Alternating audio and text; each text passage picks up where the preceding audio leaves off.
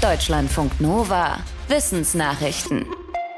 Die Social Media App aufgemacht und schon schreit einen eine lustige Headline an. Nochmal gucken, ob das auch stimmt oder direkt teilen.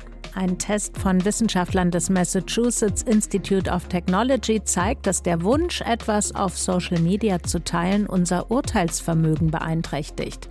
In einem Experiment bekamen über 3000 Leute unterschiedliche Schlagzeilen zu sehen. Heraus kam Folgendes.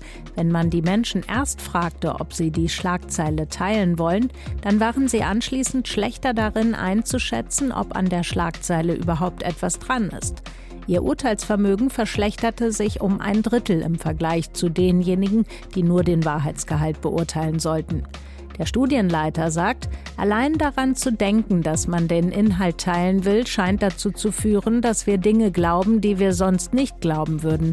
Das könne man auch positiv sehen. Es sieht so aus, dass Menschen gar nicht bewusst falsche Infos weitergeben wollen, sondern dass Social-Media-Plattformen eine Umgebung geschaffen haben, die Menschen ablenkt. Fleisch, Milch und Reis. Das sind die größten Übeltäter. Ein Team von der Columbia Uni in New York hat nach eigenen Angaben die bisher genaueste Vorhersage zur Klimaschädlichkeit von Lebensmitteln getroffen.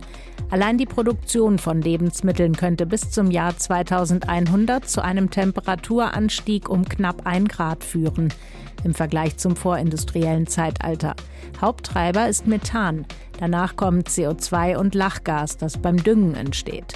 Dabei sind wenige Lebensmittel für viele Emissionen verantwortlich, die Fleischproduktion, die Milchwirtschaft und der Reisanbau. Beim Reisanbau sind auf den gefluteten Feldern Bakterien für die schlechte Klimabilanz verantwortlich, denn die produzieren viel Methan. Würde man die Emissionen in der Tierhaltung zurückfahren, weniger Fleisch essen und zum Beispiel die Landwirtschaft mit erneuerbaren Energien betreiben, dann lässt sich der Temperaturanstieg aber laut der Studie noch um die Hälfte reduzieren.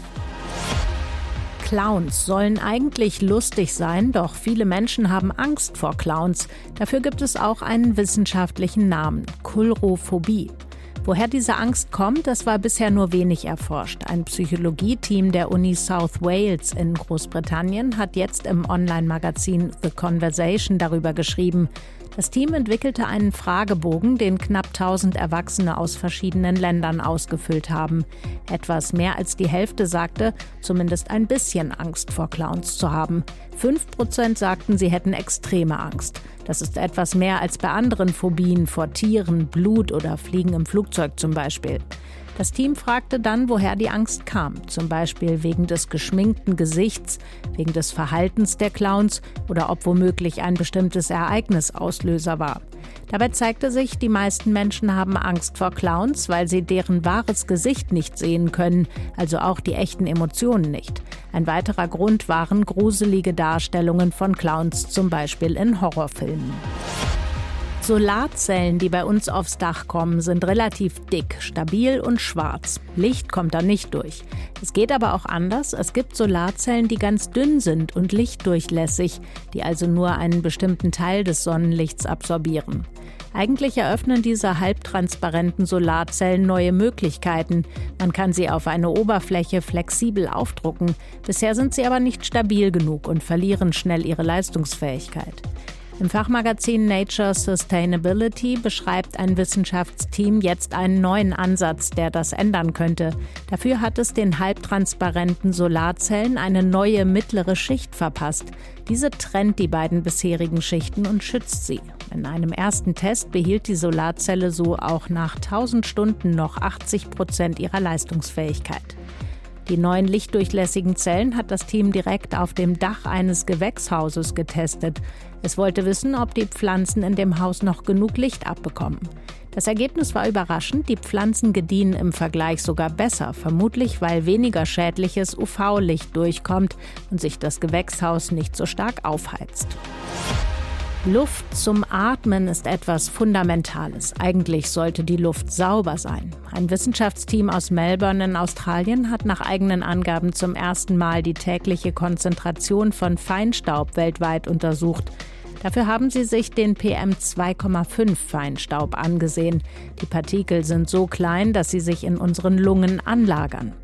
Anhand von verschiedenen Daten von Wetter- und Feinstaubmessstationen haben die Forschenden eine KI schätzen lassen, wie hoch die Feinstaubkonzentration an jedem einzelnen Tag in den letzten 20 Jahren war. Es zeigte sich, dass nur knapp 0,2 Prozent der Gebiete auf der Erde eine im Schnitt unbedenkliche Feinstaubbelastung vorweisen konnten. Nur 0,001 Prozent der Menschen weltweit lebten mit einem unbedenklichen Feinstaublevel. Am höchsten ist die Konzentration in Süd- und Ostasien und in Nordafrika. Die Weltgesundheitsorganisation geht davon aus, dass eine Konzentration von über 5 Mikrogramm pro Kubikmeter im Jahresschnitt schädlich für uns Menschen ist. Im Schnitt lag die Konzentration an den meisten Tagen bei 15 Mikrogramm. Der Musik von Mozart wurden schon einige positive Effekte nachgesagt. Zum Beispiel sollte es die Intelligenz von Menschen steigern, wenn sie die Musik hören. Kühe sollten mehr Milch geben und Bakterien in Kläranlagen besser arbeiten.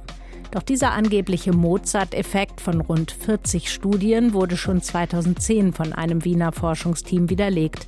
Es konnte die ursprünglich gemeldeten Ergebnisse nicht bestätigen. Jetzt haben die Wiener Forschenden wieder Studien zu Mozart-Musik unter die Lupe genommen. Dabei ging es vor allem um eine angeblich positive Wirkung bei Epilepsie. Aber auch das ließ sich nicht belastbar nachweisen. Die Forschenden sagen, dass Musik, die man mag, zwar aktivierend wirken und dann positive Effekte haben kann, ganz unabhängig vom Genre. Aber eine spezifische Wirkung von Mozarts Musik lässt sich im Moment nicht beweisen.